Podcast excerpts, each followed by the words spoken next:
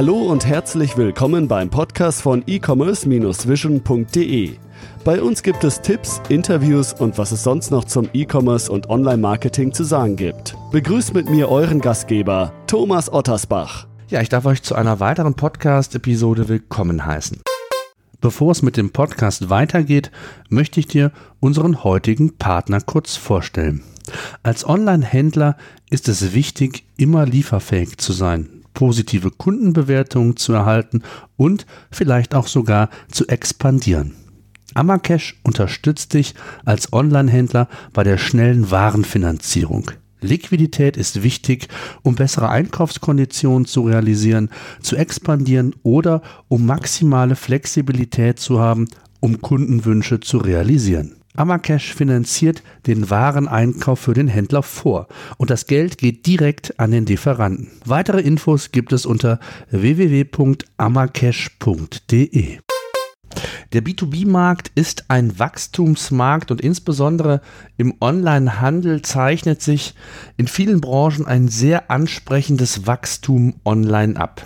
In der heutigen Podcast-Episode spreche ich mit einem Unternehmer, der einen Online-Shop vor Jahren gegründet hat, der eben genau im B2B-Bereich oder der sich auf den B2B-Bereich spezialisiert hat. Von der Betriebsausstattung über Bürobedarf, Elektronik bis hin zur Haustechnik ist ein breites Produktsortiment vorhanden.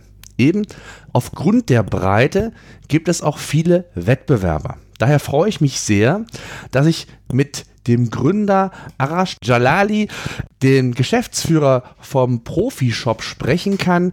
Und ähm, wir werden über das Unternehmen sprechen, wie die Idee kam, äh, wie die Entwicklung bis heute ist, welche besonderen Herausforderungen es zum Start zu meistern gab und wie man sich zukünftig natürlich auch gegen den großen Wettbewerb durchsetzen kann.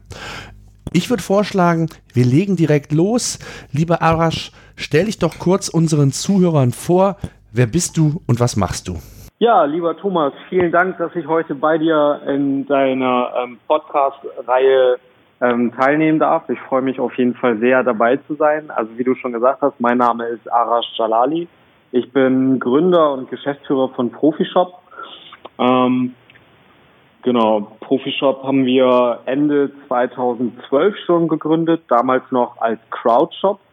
Hm, haben also zwischenzeitlich umfirmiert, die Firma umbenannt, ähm, sind mittlerweile auch unter der profishop.de Domain in Deutschland erreichbar und ähm, ja, haben uns eigentlich zum Ziel gesetzt, Europas größter ähm, B2B-Händler für industrielle Gebrauchs- und Verbrauchsgüter oder auch sogenannte C-Teile ohne eigenes Lager zu werden. Mhm. Jetzt lass uns doch mal vielleicht noch mal ganz zu den Anfängen zurückkommen. Du hast es eben gesagt, ihr seid als Crowdshop gestartet. Vielleicht kannst du es kurz erklären, was das genau ist, beziehungsweise ähm, wie ihr damals auf die Idee gekommen ja. seid. Also ich bin selber Wirtschaftsingenieur und hatte irgendwie nach dem Studium einen Job äh, bei einem Mittelständler und habe da festgestellt, dass die Beschaffungsprozesse ähm, unglaublich komplex und aufwendig sind es war so ein Betrieb mit so 100 Mitarbeitern ungefähr. Und ähm, dann habe ich mir mit einem ähm, mit einem Kumpel damals überlegt, dass man das irgendwie anders machen sollte. Das war interessanterweise auch so zu dieser Hype-Zeit von Groupon. Ich weiß nicht, ob du die kennst, aber sehr mhm. wahrscheinlich. Na klar.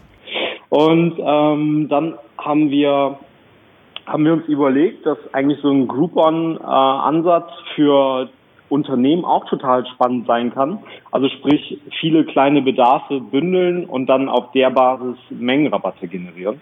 Ähm, das haben wir dann, da haben wir dann 2012 eine Plattform gebaut und sind damit so Mitte 2013 an den Start gegangen und haben dann relativ schnell festgestellt, dass das gar nicht funktioniert.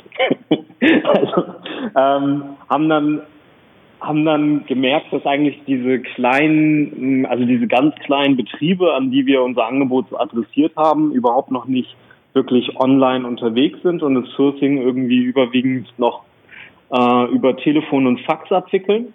Und dann haben wir gedacht, wir müssen unser Geschäftsmodell weiterentwickeln und haben angefangen, standardmäßig so Produkte anzubieten. Also vorher hatten wir nur Deals und dann haben wir gesagt, wir nehmen auch standardmäßig einfach ein paar Produkte mit auf die Seite, die man unabhängig von irgendeinem Deal bestellen kann. Das war dann irgendwie eine Werkbank und ein Schrank und irgendwelche Schleifmittel. Und das hat total gut funktioniert.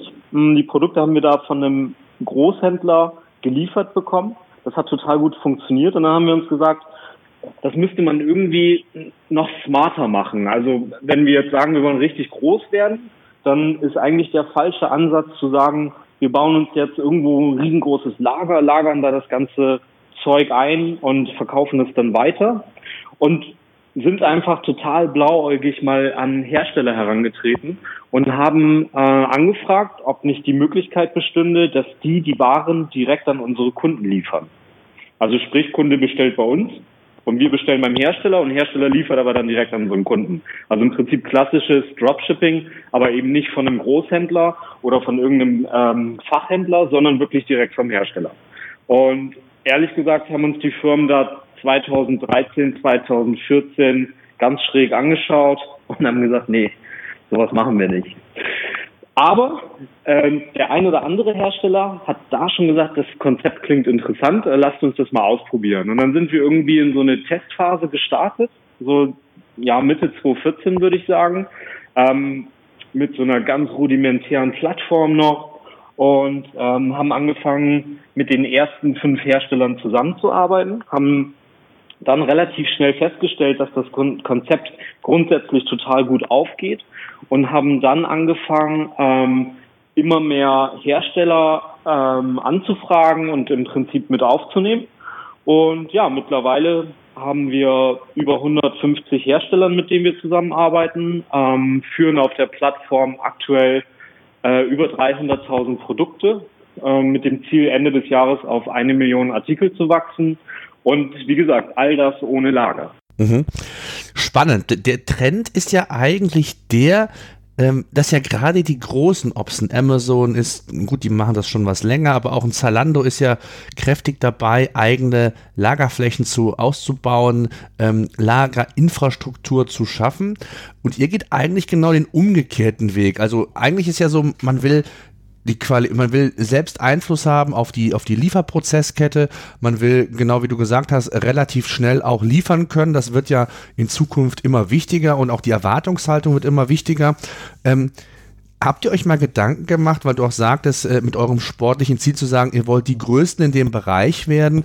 Ähm, ist das wirklich ein Konzept, was auch zukunftsfähig ist, ohne eigenes Lager, die Qualität, die Geschwindigkeit, also all das, was auch der Konsument oder letztendlich auch eurer Kunde erwartet, dem gerecht werden zu können? Mhm. Das ist natürlich eine ganz, ganz berechtigte Frage, die wir uns natürlich selber auch in der Vergangenheit gestellt haben und ähm, auch, auch immer wieder überprüfen, muss ich sagen. Mm, und wir sind ähm, zu dem Ergebnis gekommen, und das ist eigentlich auch elementar für das Funktionieren des Geschäftsmodells, dass unsere Zielgruppe ähm, einfach andere Anforderungen an eine Bestellabwicklung hat als jetzt ein als ein Konsument, also als ein privater Endkunde. Das heißt, also A, wir sprechen ja bei unserem Produktportfolio ausschließlich über sogenannte C-Teile. Das heißt, wir liefern keine Produkte, die in die, die direkt in die Produktion der Kunden von uns fließen, sondern das sind Teile wie hm, Werkzeuge, hm, Schmiermittel, Farben und Lacke, Betriebsausstattungsprodukte und so weiter. Ähm, das heißt, die haben im Prinzip keinen direkten, keinen direkten Einfluss oder keine direkte Auswirkung auf den ähm, Produktionsbetrieb des Kunden, sondern sind im Prinzip mehr so eine Art wie ähm, Hilfsmittel. Und ähm, von daher ist, ähm, also ist, ist einfach die, ähm, die Anforderung von dem Kunden eine ganz andere. Der Kunde sagt, ich, ich brauche ein bestimmtes Produkt. Der weiß in der Regel schon genau, welches Produkt er haben will. Ähm, jetzt sagt er zum Beispiel, ich brauche in zwei Wochen eine Sackkarre, um diese oder jene Tätigkeit bei mir im Betrieb ausführen zu lassen. Und ähm, dann ist denen das nicht so wichtig, ob die Sackkarre einen Tag früher oder später kommt, und ähm, also das ist der eine Punkt. Der andere Punkt ist, dass es ja auch völlig egal ist, ob bei uns jetzt im Lager jemand losläuft, die Ware kommissioniert, verpackt und versendet oder ob das beim Hersteller geschieht. Der Hersteller hat die Ware in der Regel. Dann habt ihr aber, aber ihr, ihr, habt, ihr hättet aber Einfluss drauf, wenn irgendwas schief geht, beziehungsweise äh, wenn es zu lange dauert, dass ihr dann eure Prozesse optimieren könnt. Mit dem Hersteller ist das natürlich schwierig. Oder ich sage jetzt auch mal, bis zu einem gewissen Volumen, ich weiß nicht, wie das läuft, vielleicht kannst du das auch noch mal ganz kurz skizzieren. Ähm, das wird ja auch bis zu einem gewissen Volumen werden die Hersteller natürlich ihre Produkte auch auf Vorrat produzieren, aber äh, unendlich große Mengen haben die ja letztendlich auch nicht. Und wenn ihr expandiert, ich sage jetzt mal, ich blicke so ein bisschen in die Zukunft, wollt weltweit äh, da auch äh, aktiv werden, dann gibt es natürlich bei den verschiedenen Herstellern auch irgendwo Grenzen. Und das könnte sich ja wiederum unter Umständen auch auf die Lieferzeit auswirken. Also wir haben ähm, bislang auf jeden Fall ähm, ausschließlich positive Erfahrungen gesammelt und haben bei einzelnen Herstellern Wachstumsraten von 500 Prozent year over year und ähm, kommen da überhaupt nicht in irgendwelche kritischen Bereiche, was jetzt die Lieferperformance der Hersteller anbelangt. Also völlig unproblematisch. Okay. Ja. Ja. Es gibt natürlich Und Artikel, wie ist die werden- durchschnittliche Lieferzeit? Also, es gibt, also ja. ist ganz unterschiedlich. Mm, Die Lieferzeit ähm, hängt ganz stark von dem jeweiligen Artikel ab. Ne? Ähm, ist natürlich auch die Frage, bestellt jetzt der Kunde zum Beispiel 20 Werkbänke bei uns oder bestellt der Kunde vielleicht einen Schraubendreher bei uns? Der Schraubendreher wird ähm, irgendwo äh, an einem Lager, festen Lagerplatz beim Hersteller vorrätig sein.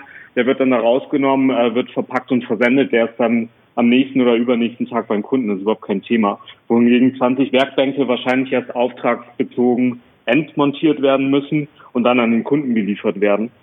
Aber das hast du überall. Also du wirst auch, wenn du ähm, äh, wenn du bei bei Amazon äh, 20 Werkbänke bestellst, dann werden die auch nicht am nächsten Tag geliefert, sondern da hast du normalerweise auch ganz normal irgendwo ähm, ein, ein Lieferdatum ähm, und dann gibt es eine Endmontage und dann werden die an den Kunden versendet. Also da gibt's gibt's so keine großen Unterschiede.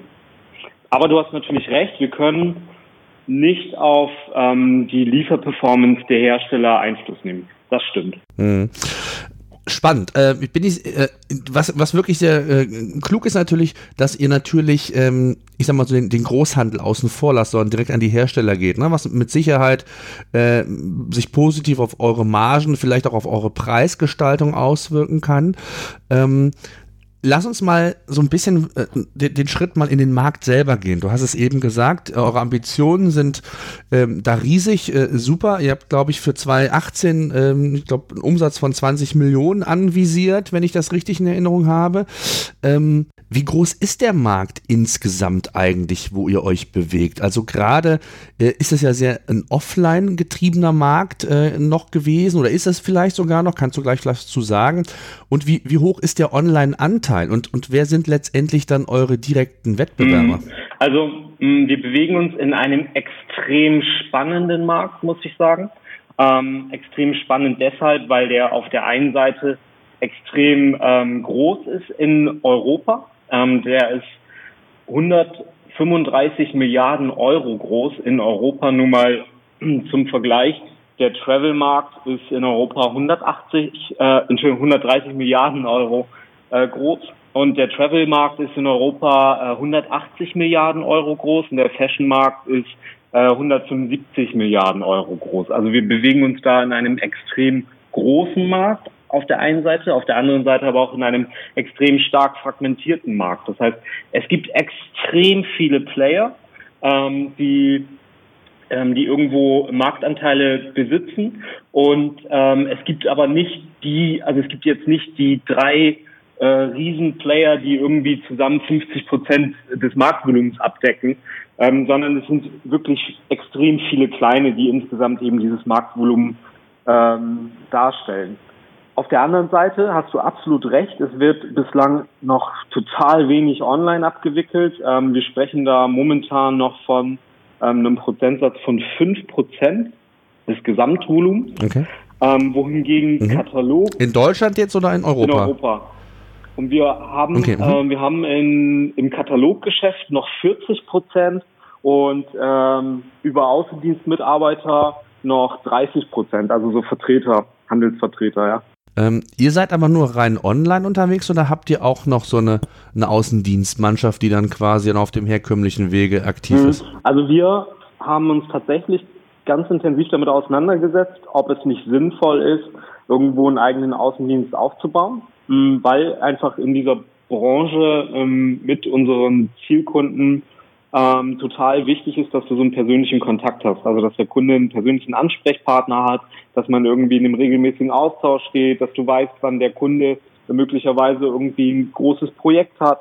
Ähm, und sind aber dann relativ schnell zu der Erkenntnis gekommen, dass es natürlich extrem kapitalintensiv ist, eine eigene Außendienstmannschaft aufzubauen und auf der anderen Seite ähm, lässt, das, lässt es sich nicht so leicht skalieren. Ja? Also du brauchst halt viel Zeit und ähm, einfach viele Ressourcen. Ähm, und deshalb haben wir uns dazu entschlossen, eine, eine Mischform anzuwenden und ähm, sind dazu übergegangen, jeden Kunden, jeden B2B-Kunden, der bei uns äh, im Shop eine Bestellung ausgelöst hat, telefonisch zu kontaktieren und dem ähm, nochmal einen persönlichen Ansprechpartner zur Seite zu stellen, der dem Kunden auch ermöglicht, äh, individuelle Anfragen zu stellen und ähm, im Prinzip die komplette Betreuung, also den kompletten After Sales übernimmt, um natürlich mit dem ganz klaren Ziel, den Kunden vom Neukunden zu einem Bestandskunden ja, zu konvertieren. Jetzt ist es ja nicht einfach mal so getan, mal eben ein paar Produkte. Du hast es gesagt, ihr habt euch da auch entwickelt, was das Produktsortiment ja. angeht. Ähm, jetzt ist natürlich immer die spannende Frage, wie habt ihr es dann geschafft, auch den Shop bekannt zu machen? Also, was waren für euch wichtige Marketingkanäle? Ähm, ist es SEO gewesen, zu sagen, ich, ich äh, bei, ich, ich, ich glaube, knapp 300.000 Produkten kann man nahezu äh, nicht für jedes Produkt SEO betreiben.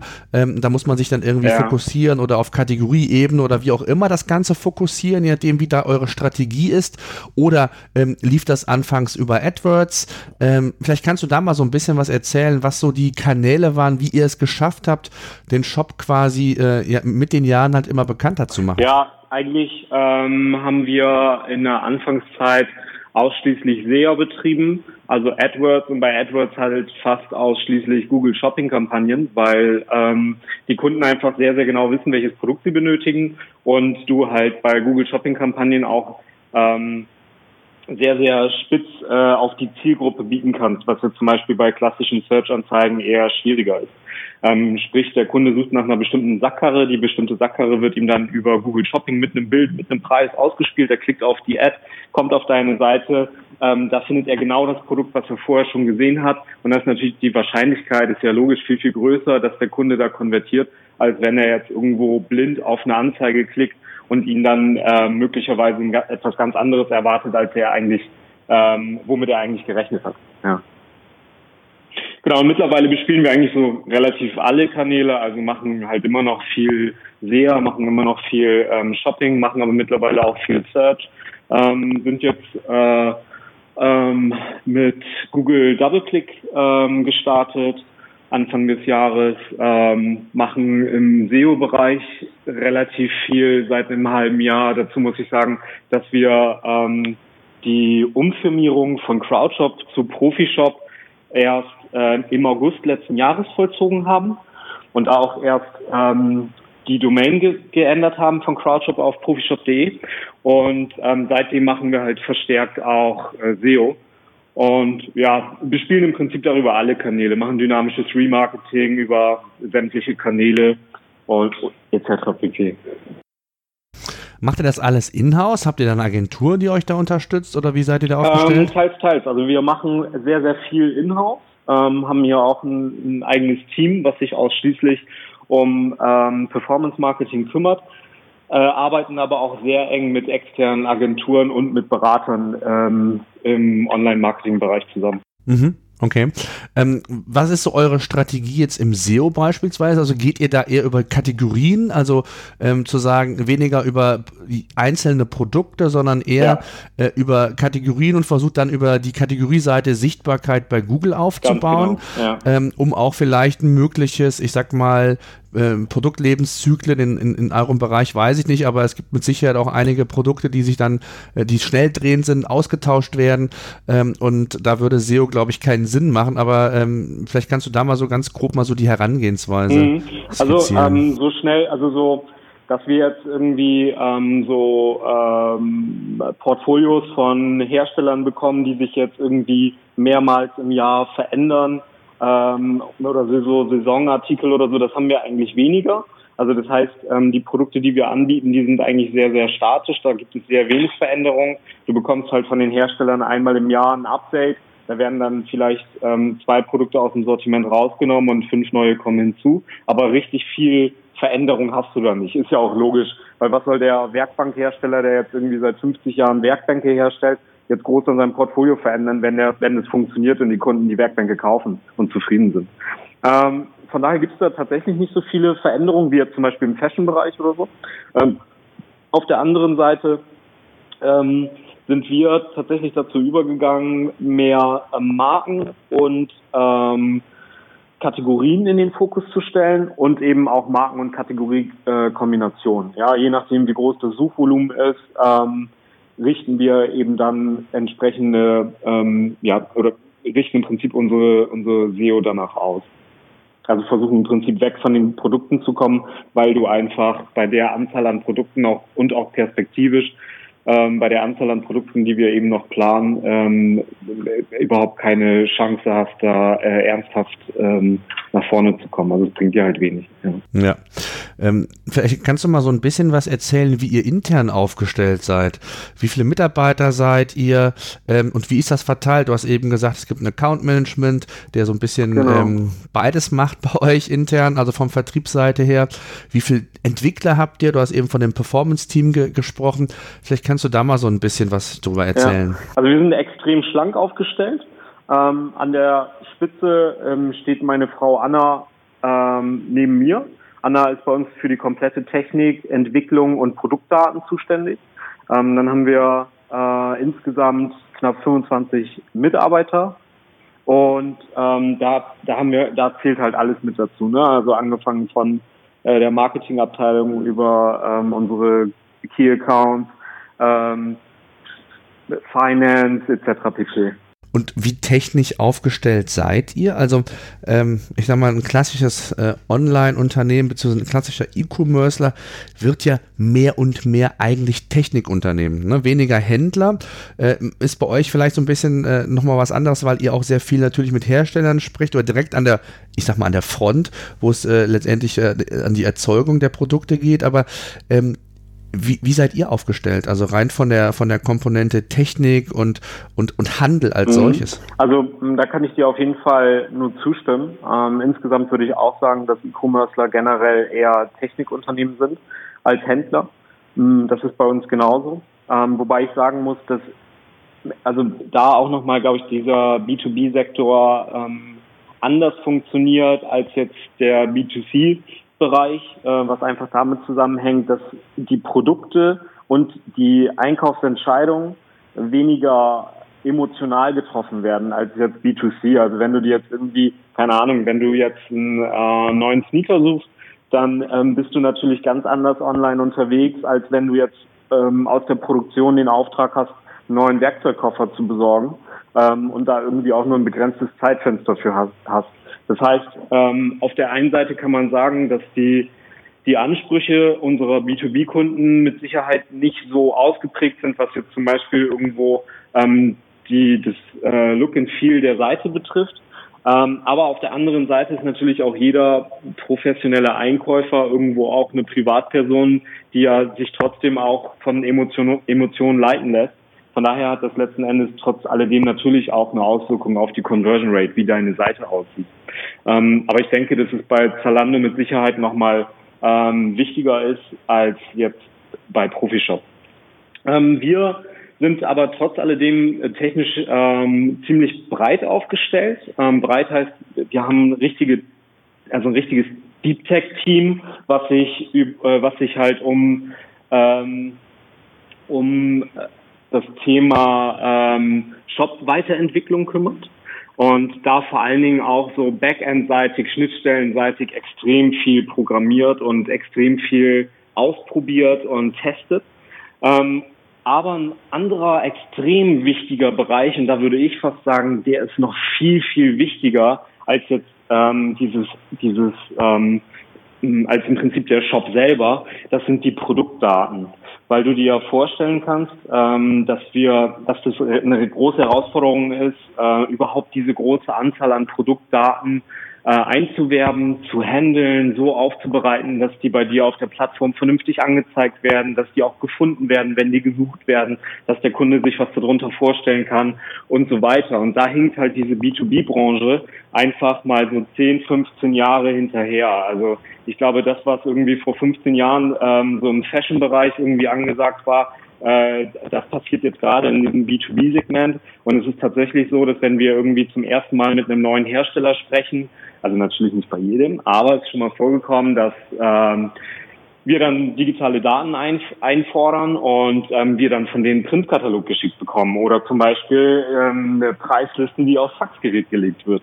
Also da haben wir schon einiges er erlebt und ähm, das ist eigentlich die größte Herausforderung. Das kann ich mir gut vorstellen, absolut. Ähm, jetzt ist es ja bei euch bestimmt so, an, genau, du hast ja eben den Vergleich mit, mit der Fashion-Branche, den, den würde ich gerne nochmal mhm. aufgreifen. Ähm, da wird ja oder ich sag mal, da sind ja wesentlich, oder ist eine, die Customer Journey, könnte ich mir zumindest vorstellen, wesentlich länger. Ja, du brauchst wesentlich mehr Touchpoints, ja. bis der Kunde letztendlich das Produkt kauft. Du hast es ja eben schon mal grob angedeutet. Das ist bei euch in der Regel anders. Wenn ein Einkäufer ein Produkt will, dann sucht er, dann macht er vielleicht mal einen Preisvergleich bei dem einen oder anderen Anbieter, aber dann wird das Produkt gekauft. Das heißt, äh, im Umkehrschluss, ähm, wie wichtig, du hast eben auch das, das Stichwort SEO oder Markenwelten genannt, die ihr da aufbaut. Ähm, wie wichtig, oder vielleicht hast du da ein paar Informationen, wie, wie sieht eure Customer Journey aus bei einem typischen Kunden? Also wie viele Touchpoints braucht ihr? Macht ihr sehr viel Content Marketing, wo ihr auf fachlicher Seite auch gewisse Dinge thematisiert, um Sichtbarkeit bei Google aufzubauen? Oder wie geht ihr da vor oder habt ihr da irgendwelche Informationen? Mhm. Ähm, wir, wir werten das tatsächlich auch regelmäßig aus, ähm, weil das natürlich für uns auch total spannende Informationen sind. Und ähm, äh, momentan ist es so, dass wir eigentlich äh, drei Touchpoints, also durchschnittlich drei Touchpoints haben, vom sozusagen vom ersten Besuch auf der Seite bis zum Kauf. Ähm, also relativ überschaubar. Mhm. Und das hängt einfach damit zusammen, dass der Kunde in der Regel schon sehr, sehr genau, genau weiß, welches Produkt er kaufen will. Also jetzt stell dir mal vor, die Anforderung ist irgendwie ein Dieseltank, der 20.000 Liter Diesel fasst zu surfen. Ähm, dann sucht der Kunde online danach und findet vielleicht letzten Endes irgendwie zwei oder drei Marken und findet vielleicht zehn Händler, die dieses Produkt anbieten.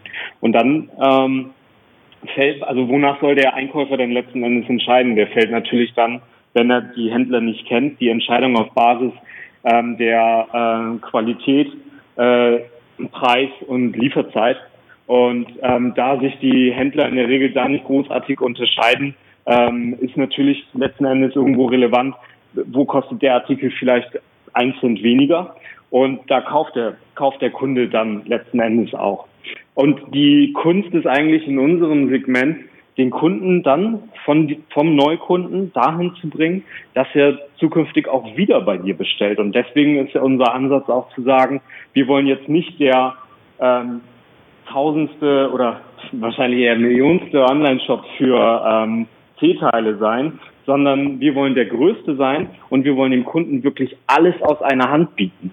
Ja, also ähm, so, dass man sagen kann, der kauft heute den Dieseltank, braucht nächste Woche einen Schreibtisch, kauft den Schreibtisch bei dir, braucht übernächste Woche einen Laptop, kauft den Laptop bei dir, braucht über übernächste Woche ein Sideboard, kauft es bei dir und so weiter. Und ähm, die meisten Online-Händler sind halt einfach auf ein begrenztes Produktportfolio beschränkt, was natürlich wieder damit zusammenhängt, dass die eigene Lager haben und ähm, ja diese Lagerhaltung einfach ähm, irgendwo eingeschränkt ist. Ne? Mhm. Ähm, jetzt äh, würde mich mal interessieren, du hast ja eben gesagt, dass die, die Branche schon noch so ein bisschen verstaubt zum Teil ist. Das hast du jetzt Und du hast gesagt. auch gesagt, dass ihr. ja, ich, ich, ich habe es so interpretiert zwischen den Zeilen. ähm, und du hast eben davon gesprochen, ähm, dass ihr die Kunden auch auf anderen Wegen, also auch halt über Telefon quasi bedient. Ist es denn so, und, und, und da würde ich gerne nochmal so ein bisschen rein, ähm, das ist ja sehr häufig eine besondere Herausforderung, Neukunden zu generieren auf der einen Seite, aber den Kunden dann langfristig ans Unternehmen zu binden. Äh, ist das für euch eine wichtige Komponente geworden, zu sagen, wir brauchen auch einen Vertrieb, ein Account Management, ähm, weil die Leute vielleicht sogar, wenn die ein, zweimal bei uns bestellt haben, eher auch nochmal zum Hörer greifen, als das online zu bestellen? Kommt das vor? Oder ist das eine wichtige Komponente geworden, wo ihr sagt, das ist unser USP mit, dass wir diesen Service bieten und, und ähm, dass wir nicht nur rein online da sind, weil es die Branche aktuell einfach noch fordert? Ganz genau. Also ähm, wie ich vorhin schon gesagt habe, ähm, werden 30 Prozent des kompletten Marktvolumens noch über äh, Außendienstler abgewickelt. Das heißt, da herrscht halt dieser persönliche Kontakt noch vor. Und das ist auch das, was die ähm, Einkäufer in den Unternehmen halt einfach noch kennen. Und ähm, von daher ist es unserer Meinung nach auch extrem wichtig, da einfach diese Mischform abzubilden und zu sagen, hey, du hast hier deinen persönlichen Ansprechpartner, genauso wie du das irgendwie aus den letzten 20 Jahren kennst. Es gibt keinen Unterschied. Und wir bringen noch den riesengroßen Vorteil für unsere Kunden mit, denen wirklich jedes Produkt anbieten zu können. Das heißt ganz konkret, ähm, der Kunde kann egal welchen Artikel er für seine Firma braucht, ihn bei uns anfragen und bekommt innerhalb von 48 Stunden ein Angebot von uns. Also wirklich ganz gleich, ob wir diesen Artikel standardmäßig bei uns im Shop führen oder nicht. Also wie so ein ausgelagerter Einkauf im Prinzip. Und ähm, da gibt es letzten Endes für den Kunden überhaupt kein Argument mehr, ähm, dieses Angebot äh, auszuschlagen, weil ähm, wir ihm auf der einen Seite Prozesskosten sparen und auf der anderen Seite auch noch Produktkosten. Und das wird halt wirklich dankend angenommen. Mhm. Wie ist das bei euch? Also ich, ich kann mir vorstellen, gerade ihr habt natürlich unterschiedliche äh, Preisniveaus, aber wo liegt so ein, ein, durchschnittlicher Warenkorb? Der ist bestimmt dreistellig, oder? Also ja, äh, oder ist, muss man, wie muss man sich sogar, das vorstellen? Ähm, der ist sogar relativ hoch dreistellig. Äh, ich will jetzt nicht auf, auf so ganz konkrete Zahlen eingehen, aber ähm, nee, der, der mhm. ist ähm, deutlich dreistellig und wir haben ähm, bei unseren äh, Bestandskunden, also bei wiederkehrenden Kunden, einen Warenkorb, der doppelt so hoch ist wie der von den Neukunden. Also total spannend. Ja, ja das heißt, ähm, wie kalkuliert ihr das äh, rein jetzt vom, vom Marketing her? Seid ihr oder seid ihr schon mit dem ersten, mit der ersten Bestellung quasi profitabel oder seid ihr auch darauf ausgelegt, im Marketing zu sagen, wir wollen Neukunden beziehen, weil wir wissen, wenn wir die binden, dann wird der Warenkorb sowieso steigen. Äh, die meisten werden wir binden und dann sind wir erst ab dem zweiten, dritten, wie auch immer, äh, bei der zweiten, dritten Bestellung erst profitabel. Wie, wie geht ihr da äh, so rein vom, vom Marketing her, von der Strategie her? Ja, also wir ähm, verfolgen strategisch ein klassisches CLV-Modell, also Customer Lifetime Value. Mm, und ähm, deswegen ist für uns ja auch die Challenge, aus dem Neukunden Bestandskunden zu machen. Also ich sag mal, der Markt ist einfach riesengroß. Äh, Neukunden zu gewinnen ist überhaupt kein Problem. Ähm, das ist sogar vergleichsweise zu anderen Branchen, zu anderen Märkten sehr, sehr günstig.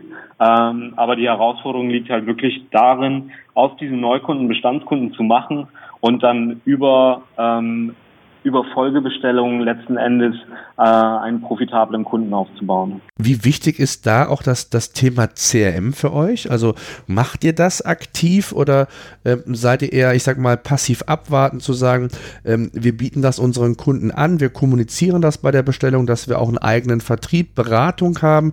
Ähm, wie wichtig ist das Thema CRM in, in dem Zusammenhang für euch? Ja, immens wichtig. Also wir ähm, gehen ja schon ganz proaktiv auf den Kunden zu. Also ähm, wenn du jetzt heute ähm, zum ersten Mal bei uns bestellst, dann wirst du innerhalb von, von 24 Stunden von einem Account Manager angerufen und der erklärt dir das Profishop-Konzept. Der ähm, im Prinzip läuft es so ab, dass der sagt, lieber Thomas, vielen, vielen Dank, dass du dich für Profishop entschieden hast. Ähm, wir sind total happy, dich als Neukunden begrüßen zu dürfen.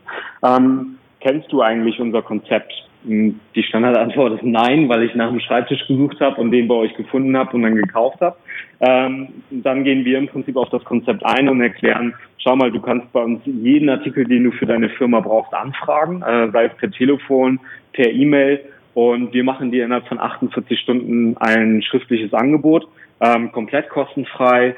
Du hast überhaupt kein Risiko und wenn der Preis passt, also ich sage mal Preis, äh, Qualität und Lieferzeit passt, dann bestellst du bei uns und wir freuen uns und du freust dich. Wenn der Preis, äh, Qualität und Lieferzeit nicht passen, dann äh, fragst du einfach beim nächsten Mal wieder an. Und so hat der Kunde halt letzten Endes einfach überhaupt nichts zu verlieren, geht überhaupt kein Risiko ein und lässt sich halt letzten Endes darauf ein. Und es ist einfach am besten im persönlichen Gespräch zu, ähm, zu vermitteln. Und deswegen ähm, gehen wir da auf die Art und Weise auf den Kunden ein und nutzen dafür natürlich entsprechende CRMs. Mhm. Ähm, ist, ist der Shop eigentlich eine, eine Eigenentwicklung oder nutzt ihr da irgendein Magento oder nee, irgendwas? Nee, die Basis ist Shopware. Ah ja, okay. Mhm. mhm. Und ähm, da sind halt mittlerweile viele Module, viele Anpassungen ähm, in Eigenregie entwickelt worden. Also jetzt, also mittlerweile ist es kein klassischer Shopware-Shop mehr, ähm, aber die Basis ist auf jeden Fall ähm, Shopware. Und eigentlich könntet ihr jetzt auch eine Agentur ausgründen, wo ihr noch eine Shopware-Agentur anbietet, um den Shop anzupassen. Mit Sicherheit. ja, das, das, das was ich so raushöre, also, was ihr alles da dran entwickelt habt, ist das vielleicht sogar so. Ne? Ja, ja, da hast du recht. Ähm, was mich, was ein spannendes Thema noch ist für mich ähm, und auch für, mit Sicherheit für unsere Zuhörer, das Thema Mobile rückt ja immer mehr in den Fokus. Jetzt, jetzt ist das ja eine Branche, wo ihr seid, die man sich eigentlich so klassisch eher, ich hätte jetzt bald gesagt, klassisch im Büro vorstellt, Desktop, weniger mobil. Ähm, Google und, äh, stellt auf den mobilen Index um, das haben, haben wir gehört, da, da laufen gerade die Prozesse oder der Rollout. Das heißt, die mobile Version des, ähm, des eigenen Shops oder auch der, der eigenen Webseite wird immer wichtiger. Wie wichtig ist denn Mobile in eurem Bereich aktuell und, und ja, wie, wie glaubst du, wird sich das in eurem Segment entwickeln? Sind da Parallelen zu erkennen oder ist man da auch, was du eben meintest, die zehn Jahre oder wie viele Jahre auch zurück? Mhm. Also mh, da muss man halt ganz klar zwischen B2B und B2C differenzieren. Absolut, ähm, ja. Und das, das merkst du halt einfach schon total intensiv ähm, an, den, an, an dem jeweiligen Wochentag. Also sprich, ähm, du hast halt von Montag bis Freitag zwischen 8 und 18 Uhr äh, zu 98 Prozent Desktop-Bestellung. Ähm, äh, ab 21 Uhr hast du halt vermehrt äh, Tablet- und äh, Mobile-Bestellung äh, und genauso verhält es sich am Wochenende. Mhm. Wir haben halt einen ähm, Fully Response ähm, Shop. Von daher ist das für uns letzten Endes kein Problem. Der ist, ähm, ist letzten Endes mobile fähig, ist aber noch nicht hundertprozentig mobile optimiert, weil unser Fokus halt ganz klar auf B2B gerichtet ist. Und ähm, ja, also vielleicht mal zur Erklärung. Ähm, wir machen 50 Prozent des Umsatzes komplett offline. Also das heißt, die Kunden recherchieren online äh, oder vielleicht auch äh, direkt über ähm, irgendwelche Mobile Devices und ähm, sourcen dann letzten Endes tatsächlich per Fax per E-Mail und per okay. Telefon. Okay. Wahnsinn. ja, ist echt der Wahnsinn. Also ist halt, da, da darf man ähm, sich halt irgendwie von, von der B2C-Szene nicht so blenden lassen. Das sieht bei uns komplett anders aus. Also komplett mhm. verdrehte Welt. Ja. Mhm. Ja, krass. Aber äh, es ist trotzdem, äh, ja, müsst ihr natürlich trotzdem mobile denken, weil äh, natürlich auch, äh, du sagtest es ja auch, äh, Search ist für euch ein wichtiges Thema und, und, und Google hat einfach die Anforderung ähm, oder differenziert da nicht zwischen B2B und B2C. Äh, von daher ist es mit Sicherheit äh, bei euch auf der Agenda. Äh, aber natürlich, was das euren Umsatz angeht, das heißt also auch, was mögliche Verschiebungen des Traffics angeht, ist das gar nicht so wie, ich sage jetzt mal klassisch im Onlinehandel, wo ja zum Teil 60, 70 Prozent Mobile Traffic schon äh, auf den nee, Shops ist. Nicht, das nicht, ist bei nee, euch ja nicht dann so, ne? Also, nee, überhaupt nicht. Also wir machen, ähm, wir machen, äh, wie gesagt, über 40 Prozent komplett offline und ähm, über Mobile und Tablet kumuliert keine 15 Prozent. Wahnsinn. Mhm. Okay. Und wie hat sich das in den Jahren verändert? Also ist denn da zumindest ein, ein signifikantes Wachstum zu erkennen oder ist es einfach noch moderat, weil es ja einfach äh, ein Merkmal eurer Branche ist, wo ihr euch da einfach bewegt? Also ihr seht nee, ihr schon ist, ein ähm, Wachstum, das schon. Insgesamt, ja, es ist jetzt vom, ähm, vom Prozentsatz her auf jeden Fall gestiegen über die Jahre. Ähm, aber äh, jetzt nicht in dem Ausmaß, dass man sagt, das hat jetzt eine absolute Relevanz für uns. Also diese von dir eben angesprochenen 60 Prozent, das, da kommen wir lange nicht hin und das wird auch noch Jahre oder Jahrzehnte, glaube ich, dauern, bis wir da angekommen sind. Mhm. Ähm, jetzt würde ich gerne im letzten Teil nochmal so ein bisschen auch ähm, über ja, die Expansion oder über eure Ziele sprechen. Du hast eben, haben wir ja schon kurz darüber gesprochen, dass ihr plant in 2018, glaube ich, euer Produktportfolio knapp zu verdreifachen. Ähm, Umsatzziel liegt bei 20 Millionen. Vielleicht kannst du mal so ein bisschen was erzählen. Seid ihr in welchen Ländern oder seid ihr aktuell aktiv nur in Deutschland, Dachregion? Wie sieht das Thema Expansion, also Internationalisierung für euch aus? Ähm, vielleicht kannst du das noch mal ganz kurz skizzieren. Genau, also generell ist eigentlich zu sagen, dass die äh, Hauptumsatztreiber ähm, auf der einen Seite das Produktportfolio, äh, auf der anderen Seite ähm, die verschiedenen Märkte und als drittes ähm, unsere Key Accounts sind. Also all diese drei ähm, Faktoren sind halt für unser Wachstum immens wichtig und tragen direkt maßgeblich zum ähm, Wachstum bei. Ähm, beim Produktportfolio ist es genauso, wie du gesagt hast. Also wir planen jetzt in diesem Jahr auf eine Million Artikel zu wachsen, ähm, werden im Juli 500.000 Artikel online abbilden. Ähm, wie gesagt, mit dem Ziel, Ende des Jahres bei einer Million zu landen. Ich gehe davon aus, dass es ähm, in Europa so 20 Millionen Artikel im C-Teile-Segment gibt, die sich auf die Art und Weise handeln lassen. Ähm, perspektivisch wollen wir bis 2021 diese Artikel alle bei uns eingestellt haben. Mhm. Von der Internationalisierung her ist es so, dass wir natürlich in Abhängigkeit von den Lieferfähigkeiten der Hersteller stehen. Das heißt, wenn die Hersteller in der Lage sind, ins jeweilige Ausland zu liefern, dann können wir das unseren Kunden auch anbieten. Ähm, wenn es nicht der Fall ist, dann können wir das eben nicht unbedingt oder müssen uns eine, müssen im Prinzip eine eigene Lösung entwickeln. Ähm, deshalb ist es nicht ganz so trivial, wie wenn ich jetzt sagen würde, ich habe ein eigenes Lager mit irgendwie 15 oder 20.000 Artikelnummern und plane jetzt irgendwie ähm, nach Frankreich zu liefern. Hm, von daher haben wir äh, jetzt vor einer Woche oder vor anderthalb Wochen ähm, profishop.at gelauncht. Also sind jetzt in Österreich aktiv, aber in Österreich momentan erst mit um die 15.000 Artikeln. Ähm, wir werden da jetzt in den nächsten Wochen auf 100 bis 150.000 Artikel kommen. Ähm, aber ähm, viele Artikel sind einfach von den deutschen Herstellern nach Österreich gar nicht lieferbar. Wir werden uns dann in Österreich ähm, wieder Hersteller suchen, mit denen wir dann in Österreich unser ähm, Business Model ausrollen können. Und äh, genauso machen wir das dann auch in anderen Ländern. Also für dieses Jahr ähm, ist noch die Schweiz angedacht, Benelux und Frankreich. Und ähm, ja, auf der anderen Seite äh, der dritte Punkt ist im Prinzip unser äh, Account, äh, Accountant, äh, Account Team. Das heißt, ähm, wir, wir haben jetzt aktuell äh, vier Account Manager und das Ziel ist es halt auch da einfach ähm, mehr Mitarbeiter einzustellen und ähm, ein richtiges, vernünftiges äh, Key Account Team äh, auf die Beine zu stellen, was dann einfach ähm, in direktem Austausch mit, äh, mit einigen Kunden steht. Und ähm, es ist ja einfach so, wenn du dir jetzt mal so einen Mittelständler vorstellst, der vielleicht 50, 60 Millionen Euro Umsatz macht und produziert, dann kauft er mindestens für, wie viel, 10, 15, 20 Millionen Euro äh, alle möglichen Produkte im Jahr ein. Und wir haben schon ganz, ganz viele Kreditorenlisten von solchen Mittelständlern gesehen. Und da hast du halt in der Regel einfach Hunderte oder sogar Tausende Kreditoren, die da aufgeführt sind, wo Bestellungen ähm, mit einem Warenkorb von bis zu 250 Euro ausgelöst wurden. Und wir bieten ja genau das an und bieten dem Kunden im Prinzip diese Ein-Kreditor-Lösung, alles aus einer Hand. Und ähm, ja, von daher ist es rein umsatztechnisch eigentlich, also wenn man das im Gesamtkontext betrachtet, halt eigentlich überhaupt nicht viel. Ja. Mhm. Hm.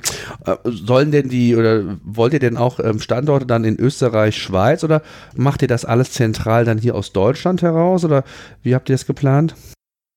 Ja, also unsere Prämisse ist es schon, ähm, irgendwo sehr schlank zu bleiben und von daher ähm, starten wir erstmal zentral von, von Deutschland aus ähm, und dann muss man über die Zeit sehen, wie sich das Geschäft in den einzelnen Ländern entwickelt. Und wenn es nötig ist, dann werden wir da auch entsprechende Divisionen aufbauen, aber momentan ist es noch nicht geplant.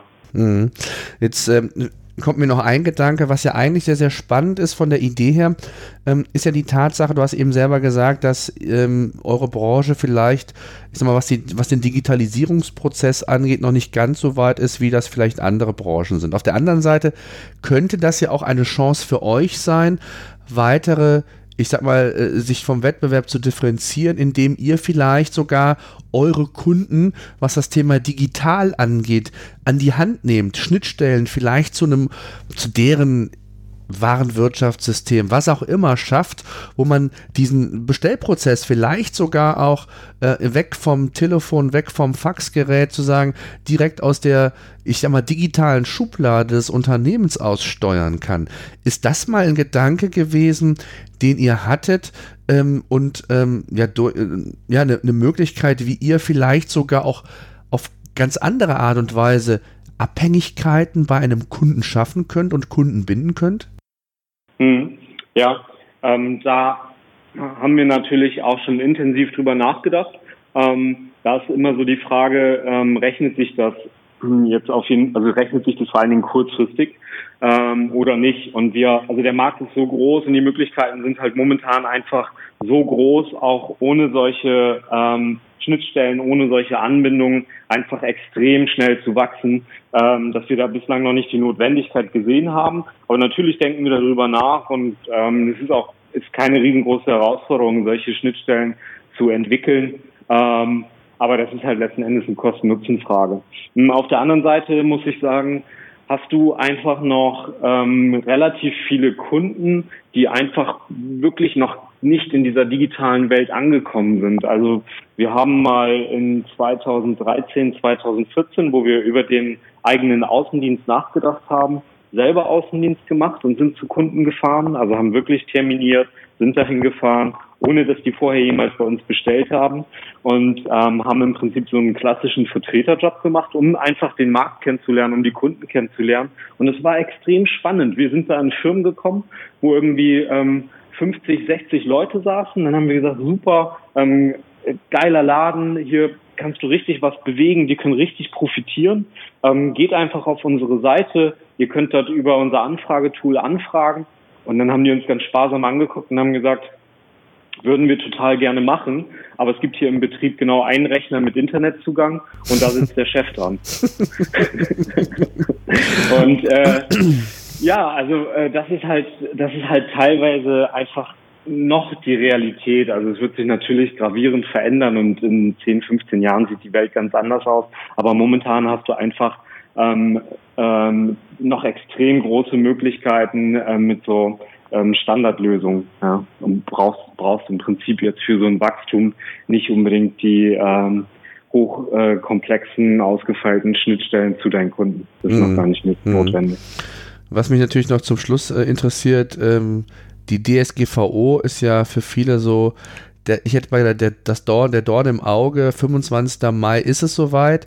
Äh, wie intensiv habt ihr euch damit beschäftigt und, und äh, inwieweit ähm, ja, sind da Auswirkungen, wo ihr sagt, ähm, ja, das, das schränkt uns enorm ein? Oder ist es so, dass du sagst, kann ich jetzt mit leben, beziehungsweise ich habe natürlich keine andere Wahl, aber ähm, wie, habt, wie intensiv habt ihr euch damit beschäftigt? Naja, ähm, wir haben uns sehr intensiv damit beschäftigt und beschäftigen uns auch immer noch sehr intensiv damit. Ähm, das ist für uns ein extrem wichtiges äh, und relevantes Thema. Das war es aber in der Vergangenheit ehrlich gesagt auch schon. Also es ist jetzt nicht so, dass wir irgendwie ähm, erst mit der Veränderung zum 25.05. Ähm, das Thema äh, Datenschutz irgendwo ähm, auf den Plan gerufen haben. Von daher, äh, wir, also wir hatten immer schon Datenschutzbeauftragten im Unternehmen. Ähm, wir, wir standen auch in der Vergangenheit schon mit dem Landesamt für Datenschutz in Bremen im Austausch. Ähm, wir haben entsprechende Rechtsberatung ähm, und haben uns halt in, im Vorfeld einfach schon intensiv damit ausgetauscht, weil es einfach, also wir haben ähm, wir haben hunderttausende Kundendaten und die sind natürlich ähm, extrem schützenswert. Und das war uns von Anfang an ein extrem wichtiges Anliegen.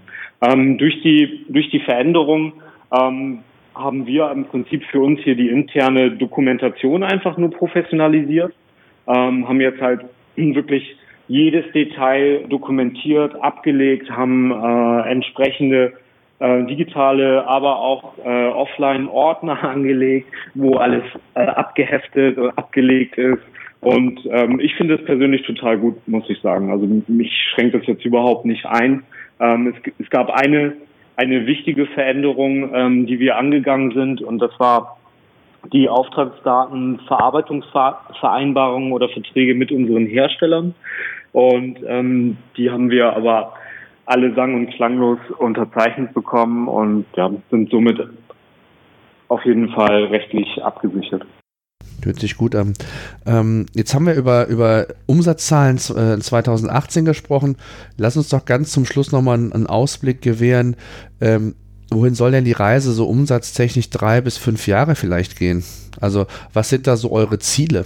Äh, wir planen bis 2021 auf über 100 Millionen Euro zu wachsen. Mhm. Okay.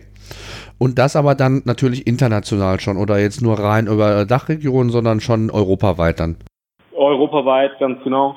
Und ähm, eben mit den genannten Maßnahmen. Also Produktportfolio erweitern, internationalisieren und ähm, Zielcounts aufbauen. Sehr schön. Ich danke dir sehr für deine Zeit, für mal den Einblick. Sehr, sehr interessant, ähm, wie ihr es geschafft habt, in einem ja sehr, sehr großen Markt, wie wir ja auch gehört haben, ähm, euer Unternehmen aufzubauen. Und ihr seid da mit Sicherheit auch damals, als ihr gestartet seid, ja einer der ersten mit gewesen, ähm, die das natürlich dann auch in der Form konsequent weiterentwickelt haben und äh, mit Sicherheit jetzt auch von dieser Erfahrung, die ihr damals, ich glaube 2013 seid ihr gestartet, hattest du erzählt, ähm, profitieren können. Ähm, ich bin sehr gespannt, drückt euch die Daumen und wünsche euch weiterhin viel Erfolg, dass ihr eure Ziele schafft. Herzlichen Dank, Thomas. Vielen, vielen Dank für das äh, interessante Gespräch und den interessanten Austausch und die wirklich guten Fragen. Und ähm, ja, ich hoffe, dass wir uns demnächst mal ähm, irgendwo auch persönlich treffen. Sehr gerne. Ich danke dir. Alles klar. Dankeschön. Mach's gut.